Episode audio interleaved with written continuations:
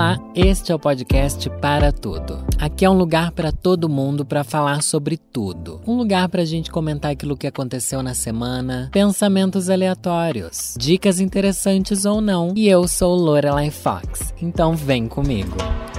Os astrônomos do Observatório de Leiden, na Holanda, e da Universidade de Rochester, nos Estados Unidos, descobriram que o sistema de anéis que eles observaram eclipsar a jovem estrela J1407 é de proporções enormes muito maior e mais pesado do que o sistema de anéis de Saturno. O sistema, o primeiro do seu tipo a ser encontrado fora do nosso sistema solar, foi descoberto em 2012 por uma equipe liderada por Eric Mamajek de Rochester. Uma nova análise dos dados, liderada por Matthew Kenworthy de Leiden, mostra que o sistema de anéis consiste em mais de 30 anéis cada um deles com dezenas de milhões de quilômetros de diâmetro.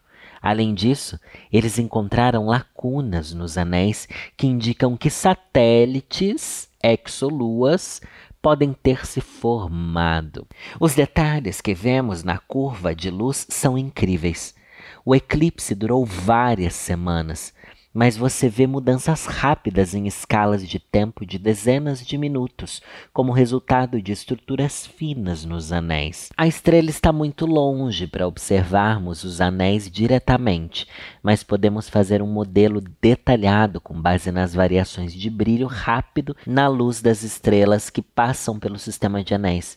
Se pudéssemos substituir os anéis de Saturno com os anéis em torno dessa J1407b, eles seriam facilmente visíveis à noite e seriam muitas vezes maior, maiores do que a Lua. Gente, isso daqui é uma matéria sobre o Super Saturno. Quando eu vi isso no TikTok, eu falei: não, deve ser mentira. Como é que eu nunca ouvi falar disso, gente? Como é que eu nunca ouvi falar do Super Saturno? Um planeta que tá em outro. Enfim. Outro. Puta que pariu aí, sei lá da onde. E, gente, tem tanto, tanto, tanto anéis que, que gente, se eles estivessem no céu agora, a gente ia ver esse maior do que a lua. Você tem uma noção do que é isso? Um monte de anel. Coisa mais linda. E é muito, muito, muito grande. Meu Deus, eu tô assustadíssima. E você agora tá muito feliz com essa visão que eu trouxe para você, tá bom? Se você não consegue imaginar o que, que é isso, é Joga aí no Google Super Saturno, que você vai ver. Claro que eles não têm foto disso, mas tem aí as ilustrações científicas, né, baseadas nas leituras que eles fizeram das informações. Como é que funcionam essas leituras? Eu vou tentar explicar de uma forma bem leiga, porque eu realmente não entendo muito, mas eu acho que é assim. Eles estão olhando lá para uma estrela tá bom? Eles percebem que aquela estrela ali tá piscando, piscando, piscando, piscando, piscando. Por que estrela não pisca, filha da puta? Estrela não pisca, tá piscando por quê? Porque tem alguma coisa passando na frente dela. Daí geralmente as coisas passam rápido na frente. Só que fica piscando por tanto tempo que eles perceberam, ué, tem muita coisa passando ali na frente. E era muito anel. Muito anel muito anel, sabe? O anel tá ali, nossa, o que não falta é anel. A curva de luz informou aos astrônomos, olha só, essa piscância aí que eu tô falando, tá? Claro que não é assim, mas é uma forma de entender, tá? Que o diâmetro do sistema de anéis é de quase 120 milhões de quilômetros. 120 milhões de quilômetros, mais do que 200 vezes maior do que os anéis de Saturno. Imagina, gente, pega os anéis de Saturno e multiplica por 200. O sistema de anéis provavelmente contém aproximadamente o valor de massa da Terra em partículas de poeira que obscurecem a luz. É, agora pensando no tamanho que ele é, pensar que tem a massa da Terra, até parece pouco, né? Se bem que isso é muito. Quanto que é a massa dos anéis de Saturno? Tem uma informação que você tá louco para saber, né? Massa dos anéis de Saturno. Saturno. Ai, nossa, eles dividem por pelos anéis, ó. Tem um que pesa. É isso mesmo?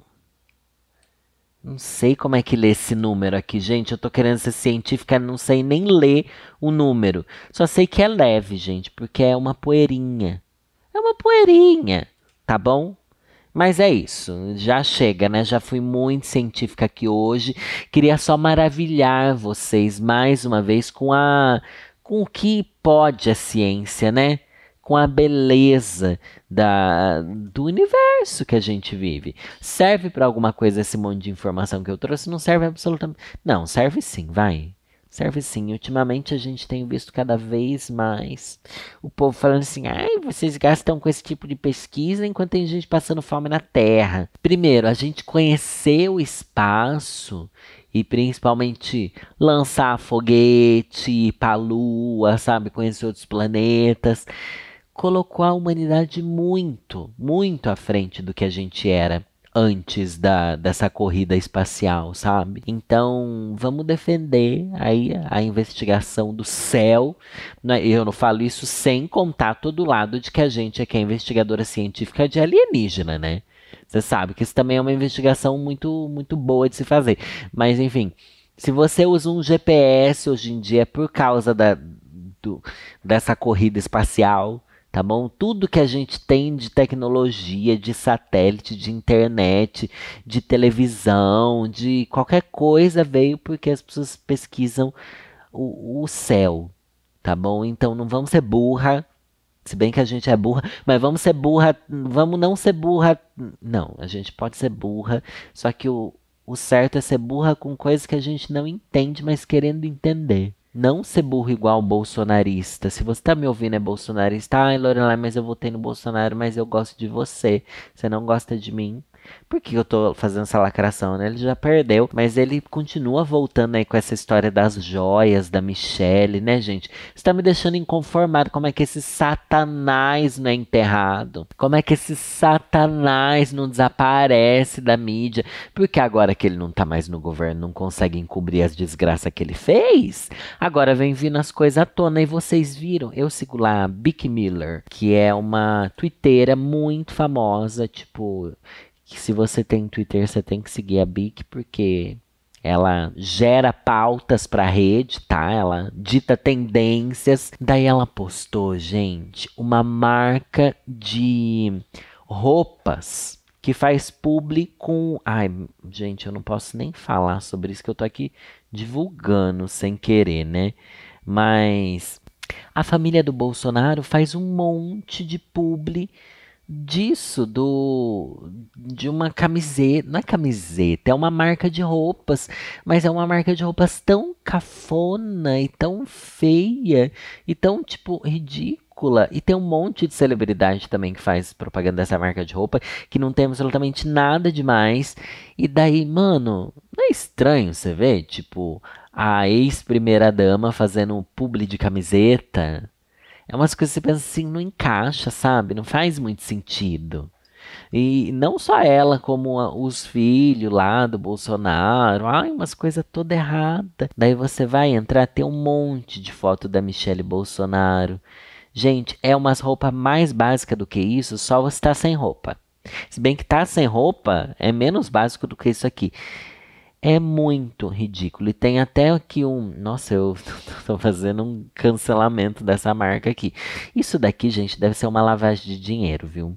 Deve ser porque é impossível ser verdade. Daí tem destaque. Sabe aquelas bolinhas de destaque do, do Instagram? Que tem um dali que é o Augustin. Lembra? O Augustin, aquele gay que é maquiador e tal, que fez muito sucesso nas redes um tempo Inclusive, eu gostava bastante do trabalho dele, até chegamos a trocar mensagem.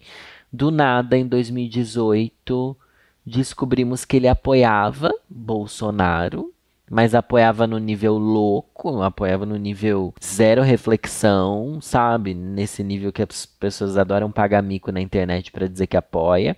Enfim, tem aqui um destaque com ele usando as roupas dessa marca. Tem um destaque famosos dele, um monte de famoso bolsonarista que, enfim, né? E daí tem vários destaques da Michelle. Gente, como pode? E mistura umas frases de igreja, religião, com umas frases de, de empoderamento político. Nossa, é um bálsamo assim da, da podridão para você acompanhar. Mas chega de falar disso, né? Chega, pessoal. Só sei que eu achei lá no Twitter também. O Twitter gera muitas pautas aqui para mim, né? Porque é onde eu vivo praticamente meu dia inteiro. E daí alguém postou assim, postaram em inglês, tá? Vou estar tá traduzindo aqui para vocês. É, qual é a coisa mais burra que você acreditava quando você era criança? Nossa, isso daqui abriu a minha mente, fez aquela explosão. Sabe quando você faz um. Tem um meme disso também. Nossa, tanta coisa que a gente acredita quando criança. Eu posso dizer que eu, eu achava que desenho animado tinha vida. Por algum motivo eu achava. Eu lembro que uma vez eu falei para minha mãe que eu queria ser um desenho. Ela falou, Danilo, mas desenho não tem vida. Eu falei, não, mas eu quero ser um desenho animado. que idiota! É fofinho por ser uma criança, mas é tipo, bicha, wake up, girl. Daí as pessoas começaram a responder coisas que elas acreditavam quando eram crianças. Vamos lá. Com 5 anos, quem falou isso daqui foi Renan Porto, tá? Com 5 anos, eu vi uma grávida. E por ser uma criança magra, porém pançuda, achei que eu também estava grávido. Ai, meu Deus do céu. Ai, eu lembrei de. Enfim, ele continua aqui, ó. Ficava horas pensando como ia contar para os meus. Como ia contar para os meus pais da minha gravidez? Como ia cuidar do bebê sendo tão jovem, etc. Foi um drama. Ai, a inocência, né? O lúdico da criança. Eu lembro também, gente, que eu tinha outras coisas. Eu via que as pessoas falavam assim, meus pais. Sabe, a gente nunca fala meu pai minha mãe, fala meus pais, no plural, né? E daí eu sempre imaginava assim, por que, que a gente fala meus pais? Eu imaginava, será que eu tenho um monte de pais e eu não sei? Nossa, esse daqui talvez seja o pensamento mais burro. Eu lembro, gente, eu tenho muito nítida na minha cabeça a lembrança de que eu imaginava uma fileira de pais.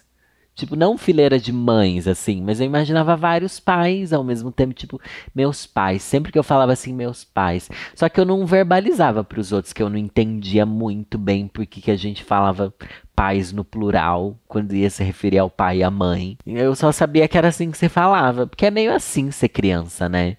A gente simplesmente vai repetindo e vai entendendo aos poucos. Essa outra daqui falou: Eu acreditava que as montanhas azuladas que eu via lá longe eram sabão em pó. Ficava pensando que o homem enchia as caixas com aquilo e vendia. O que faz um pouco de. O que, né, gente? Não, aí faz até sentido, não faz? Eu acho que faz, porque, tipo, muita coisa que a gente usa é da natureza. Aliás, do que, que é feito sabão em pó? Sabão, sabão, sabão. Eu sei que, né, as pessoas fazem sabão em casa usando ácido e gordura, mas e o sabão em pó? Será que é disso também?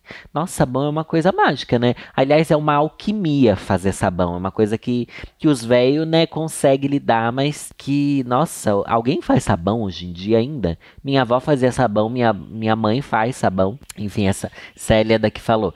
Eu achava que camisinha era tipo um top que a mulher colocava, uma camiseta pequena. Teve uma cena da novela em que o ato acontecia e eu só tenho um é. Ué, ela não vai colocar a camisinha? Nunca apanhei tanto na vida, meu Deus! Gente, eu lembro que quando falavam camisinha, eu também achava que era uma roupa. Ai, que horror! E por que que alguém bate numa criança? Por falar uma coisa que, nossa, que filha da puta, né? Enfim, não vou julgar, mas já julgando, nossa, bater numa criança porque ela falou sobre camisinha é, é meio que o contrário do que a gente devia esperar, né? Das pessoas explicarem o que é. Enfim, né? Ai, criação, né? Não dá pra gente começar a problematizar aqui, senão não para mais e não tem fim. Essa daqui falou, ó. Eu não sabia que o cu existia. Quando eu vi, não sei de onde veio essa curiosidade, falei à minha tia que tinha um buraco na minha bunda e abri... Ai, não pode ser verdade. E abri para ela ver. Ai, meu Deus. Não, gente, mas como assim? A criança não. Se bem que a criança pode tudo, né? Não tá pensando de onde é que ela cagava? Como assim? Romani aqui falou. Quando eu era criança, achei que o mundo ia acabar. Então tinha que levar minhas irmãs menores para outro planeta. Botei elas dentro de uma caixa de papel. Meu Deus, não! Botei elas dentro de uma caixa de papelão e botei fogo nela, porque aquilo era um foguete para mim. Falei para elas mandarem um foguete de volta para eu ir para o planeta novo também. Meu Deus! Amiga, você tá inventando isso daqui. Se ela queria era dar um fim nessas irmãs. Pelo amor de Deus. E como é que você atacar fogo? Não, se bem que. Nossa, criança brinca com fogo, né? Eu não era uma criança foguenta. Mas meu irmão gostava de brincar com fogo. Ai, gostava as crianças. Meu irmão era mais atentado do que eu. Então eu não tinha esse instinto assim. Sempre fui a criança quietinha, a criança assim, ai, não me toque, não me toque. Então não tinha essas coisas de brincadeira de fogo. Ou... Aliás, detesto fogo até hoje, gente. Não querendo falar mal a todos que são, mas não curto, tá bom? Não é minha praia. Tenho medo de fritar coisas, tenho medo de acender um forno. Tenho uns medos, assim, de me queimar. Nossa, se queimar é a pior coisa que existe, né? Olhe falou. Quando eu tinha 6, 7 anos, um dia olhei para minha barriga e simplesmente pensei: Nossa, eu tô gorda, será que eu tô grávida? Ah, essa daqui pensou a mesma do outro. Do outro, meu Deus. E será que é um pensamento normal? Nossa, nunca passou pela minha cabeça isso de estar tá grávida nem nada. Vamos ver, essa daqui falou. Eu achava que se apertasse no visitar anunciante do YouTube, eu realmente ia me teletransportar para casa do anunciante e morria de medo. Meu Deus, gente, para. Parou. Alguém falando sobre uma infância com o YouTube. Eu não consigo me conectar com essa realidade. Meu Deus, que bizarro. Quantos anos será que essa pessoa tem? Pior que na foto ela parece ser novinha. Meu Deus, gente. E faz muito sentido essa coisa de se teletransportar para outra realidade. É o tipo de coisa que eu pensaria também se eu fosse criança, eu acho. Inclusive, até hoje eu tenho medo de clicar nas coisas e acaba comprando sem querer, né? Mas se teletransportar pode ser, pode ser mais legal também, né? Depende do que, que você tá clicando ali do anúncio, né? Vamos ver, esse daqui falou. Eu beijei uma boneca minha, depois fiquei achando que estava grávida porque estava com dor na barriga. Gente, a gravidez. A gravidez para as crianças. É porque a gravidez é uma coisa bizarra, né? Existe um tabu sobre aquilo. Nossa, a pessoa ficou grávida. Tem uma vida ali dentro. Tem um. É da hora. Complicado, mas ao mesmo tempo muito legal. É, nossa, a gravidez é uma coisa muito legal, assim, de tipo Pensar que é uma parte que você está gerando uma vida dentro de você e, e, meio que sua energia e o que você consome vão criando um outro ser. Ai, é assustador, eu acho. Quando eu tinha uns 6, 7, enquanto minha mãe penteava meu cabelo, eu perguntei para ela se a letra da música era Se ela transa, eu transo. Aquela música Se Ela Dança Eu Danço. Ela ficou cabulosamente pistola comigo. Foi doido, quase apanhei. Meu Deus, as pessoas batem no filho por uns motivos que não faz sentido. Não que exista algum motivo para bater em filho. Mas eu não imaginava que era assim. Quando eu era criança, eu levantava o sofá para perder o. Meu. Ah, é que agora todo mundo tá falando sobre neném, né? Mas enfim, eu fiquei curioso. Levantava o sofá para perder o neném. Não tinha neném. Na realidade, o único neném ali era eu. Eu nem menstruava ainda, mas jurava que estava grávida. Meu, ah, ela levantava o sofá para fazer força e perdeu o neném. Meu Deus, gente, ah, eu acho que isso é muito coisa do imaginário feminino, né? A coisa da gravidez. Agora que eu tô me tocando, porque não sou o público-alvo. Gente, que bizarro. Minha família paterna, todos têm o olho azul menos eu. Eu nunca gostei de comer verdura e minha avó dizia que se eu comesse, eu ia ter olho verde pelo menos. Só não teria azul porque não tinha alimento azul. Eu comia alface na espera do milagre. Meu Deus. Mas, gente, isso daqui é uma boa forma de, de convencer criança a comer legume, né? Ou tô sendo close errada? Acho que eu tô sendo close errada. Mas, né? Técnica de convencimento de criança é dificílimo. Dificílimo porque eu já falei e volto a repetir. Criança é um espírito livre. A beleza da criança tá nisso. Uma vez que a gente enxergue nisso, a gente consegue lidar muito. Não vou dizer que eu consiga conviver, tipo, conversar com uma criança, não. Morro de medo e vergonha. Tipo, eu que fico tímido, em vez da criança ficar tímida, eu que fico tímido. Mas depois que a gente olha para as crianças e pensa assim, nossa, é, é um ser humano indomável, assim. Você consegue entender se a criança tá brava, fazendo birra, se ela chora. Você pensa assim, ah, é um espírito indomável. É isso. É indomável. Meio que não dá pra você querer ter controle ali. E é aceitar isso, sabe? E eu tô falando isso do ponto de vista de alguém que não convive com crianças, nem tem filhos, nem nada, né? Mas é isso, é a beleza da criança tá na liberdade dela. Enfim. E você? O que, que vocês acreditavam que, que, que era verdade quando você era criança e não fazia sentido hoje em dia? Quer dizer, o que é bonito da criança é que na cabeça dela faz sentido, né? Por isso que aquele desenho Fantástico Mundo de Bob era maravilhoso. Fantástico Mundo de Bob, é, ele trazia assim a. Nossa, ele reflete exatamente o que é a cabeça de uma criança. Porém, eu sinto que eu ainda vivo no Fantástico Mundo de Bob às vezes. Eu já não falei que às vezes eu fico parado só visualizando coisas na minha cabeça. Eu tenho essas pirazinhas do Fantástico Mundo de Bob até hoje, gente. Você me desculpe eu estar falando isso aqui, mas é verdade. Enfim, eu acho que isso é nunca deixar a criança interior morrer. Agora vamos para um conselho ruim, gente. Conselho ruim de hoje é um conselho que vocês me mandaram lá no podcastparatudo@gmail.com. Um e-mail para onde você pode mandar é, seu pedido de conselho, sua fofoca pesada de trabalho, de família, de relacionamento, da vizinhança, adoro uma fofoquinha. Você pode mandar também casos sobrenaturais de terror, de alienígena, de OVNI, de avistamento que tenha acontecido com você. Manda lá porque a gente cria conteúdo em cima, viu? Seja aqui no podcast, pode ser lá no canal também, vai em tudo que é lugar. Bora fazer acontecer? E o nome desse quadro é Vou Ler um Conselho todo final de, de programa. E o título é Intensidade versus Experiência de Vida. Oi, vovó, minha querida anciã, admiro muito o seu trabalho e a forma como você o conduz. Amo você, obrigado, meu amor. Um beijo para você. Gostaria que não divulgasse meu nome, pois nós assistimos seus vídeos juntos e não quero que ele fique desconfortável e vai falar mal de macho. Bora lá, já gostei. Em janeiro desse ano, peraí, quando é que foi mandado isso daqui? Foi mandado agora. Foi mandado agora. Então foi 2023. Em janeiro desse ano conheci um boy e tivemos uma conexão forte, intensa desde o começo. Nos afastamos um pouco antes do carnaval. A decisão foi minha, pois moro em Salvador e o carnaval pra gente não é sobre pegação, e sim sobre se fantasiar, rir e brincar. Ai, que lúdica! Sobre momentos incríveis com pessoas que amamos. Deixei isso claro para ele, pois tenho um grupo de amigos ao qual planejamos o carnaval com antecedência e eu não queria mudar a programação. Ao mesmo tempo, não acharia legal trazer ele para o meu meio de amigos de forma tão precipitada. Tá, até aí tudo bem, né? Você já tinha programado seu rolê, conheceu ele, mas você conheceu ele, tipo, dois meses antes. Vocês já estavam ficando há dois meses. Eu acho que dá para você levar num rolê, né?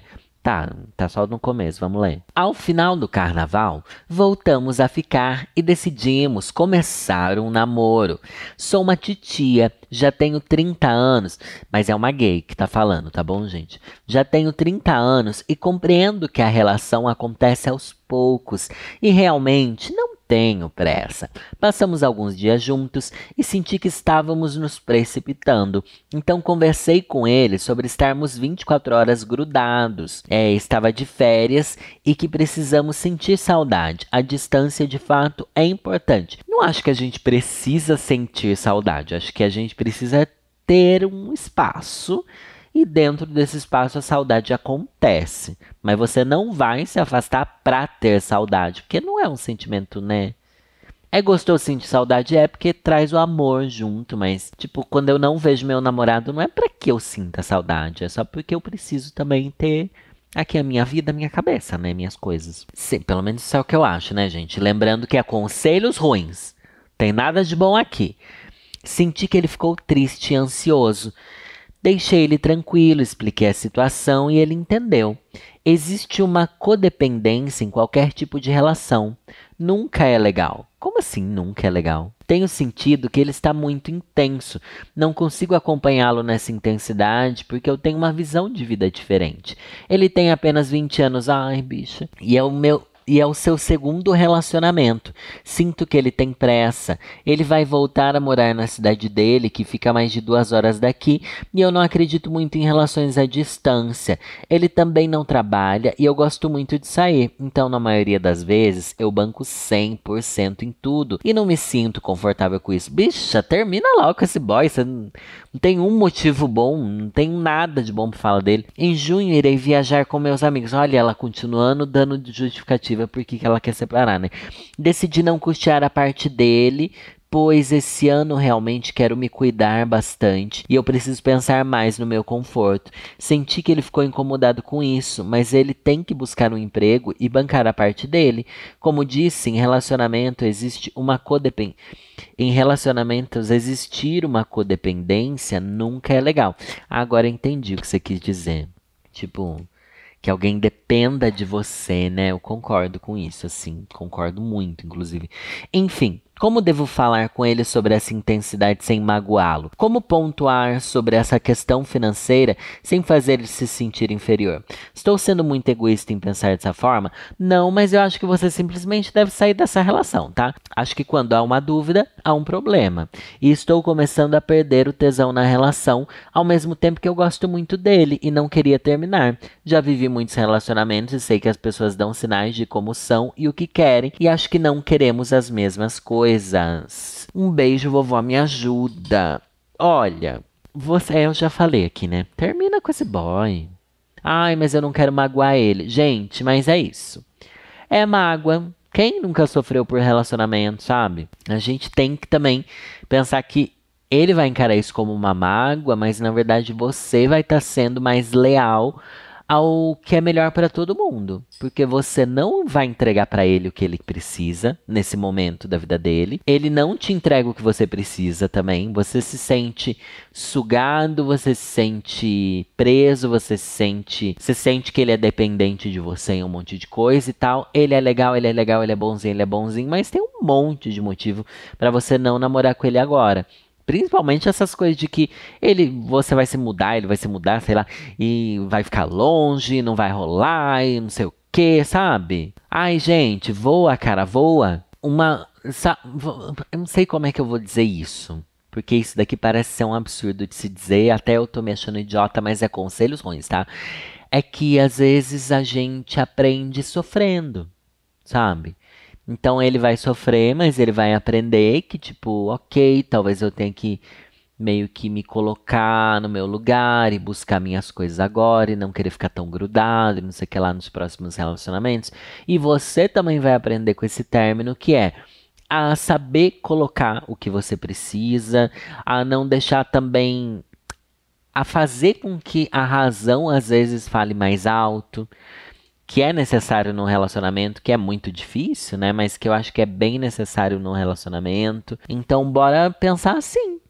Que tipo, ai gente, mas é difícil, é difícil, você gosta dele, você gosta dele, mas você não tá feliz, né? Você não tá feliz e ele tá querendo ser feliz, mas ele também não tá conseguindo, né? Você acha que ele tá conseguindo? Não. Ele pode achar que tá feliz, mas feliz mesmo é quando a gente encontra alguém que bate 100% no que a gente precisa, né? E essa coisa de bancar o boy e tal, ai gente, isso é muito ruim. Muito ruim, muito ruim. Eu não sei como é que tem gente que gosta desse tipo de relacionamento, sabe? Nossa, é, é assustador para em todos os níveis, eu acho. É assustador por para quem é bancado, porque sei lá, né, que tem gente que acha que isso é de boa, mas enfim, na minha cabeça fica assim, que alguém tá sempre devendo. Eu já tive relacionamentos onde eu pagava muita coisa, já falei isso um milhão de vezes também. O que, que eu não falei, né? Todo o meu conteúdo é uma repetição das mesmas histórias. Mas teve relacionamento que eu bancava bastante, mas sentia que a pessoa estava procurando emprego, que a pessoa era dedicada, que estava estudando muito, que não dava para arranjar um emprego agora e tal. Daí isso meio que me deixa mais de boa. Mas já tive outros em que a pessoa era uma folgada, sabe? Que às vezes minha, até minhas amigas falavam assim: olha, Danilo, você não acha que tá um pouquinho demais?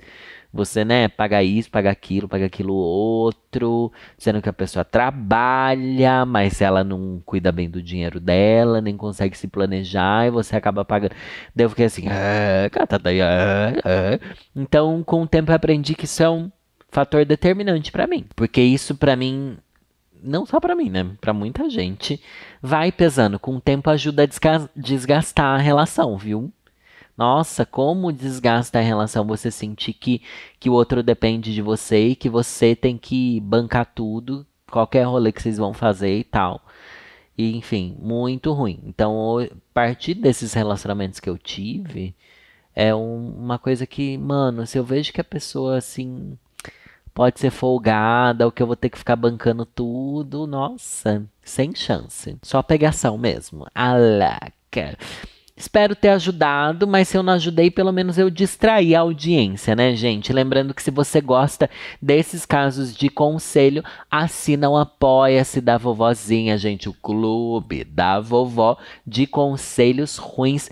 Toda semana um episódio extra de podcast conselhos ruins para você se divertir com as bobajadas que eu falo, né, gente? Porque é basicamente só isso que acontece. No último episódio de conselhos ruins, deixa eu ver o que que teve no último episódio. Acho que foi a foi esse. A lésbica e o meu marido, que foi a história da mulher que enfim, o marido dela teve um caso com uma sapatão e é um caso estranhíssimo. Também falamos sobre a funcionária folgada e é um caso que todo mundo se identificou. Já li muitos comentários do povo se identificando. Porque, gente, como é que gente folgada consegue arranjar emprego bom? Nossa, isso daqui dá muita raiva e a gente não sabe o que fazer. Porque essa daí, essa folgada aí, o chefe, gente, ai, escutem lá depois. E também a história dos quatro anos de seca pesado, hein? Pesado, pesado, pesado, mas acho que faz parte também, né? Quem nunca passou muito tempo sem trepar? Mas enfim, depois vocês vão lá, ouçam as histórias. Se você assinar o Apoia-se agora, você já vai ter mais de. Acho que vai ter 10 episódios para você ouvir e se divertir e descontrair. E os novos episódios vão às segundas-feiras. E é isso, gente. Obrigado pelo carinho, pela atenção. E me sigam nas minhas redes sociais. Bora fazer acontecer. Tem vídeo no canal terça, quinta e domingo. Toda terça-feira tá tendo live de hora do VT também. Não vou garantir que é bom, porque o Big Brother precisa entregar, né? Então, vamos ver o que, que acontece. Os episódios do podcast aqui saem toda sexta-feira. E para apoiadores, novos episódios de podcast toda segunda. Um beijo. E é nessa que eu vou.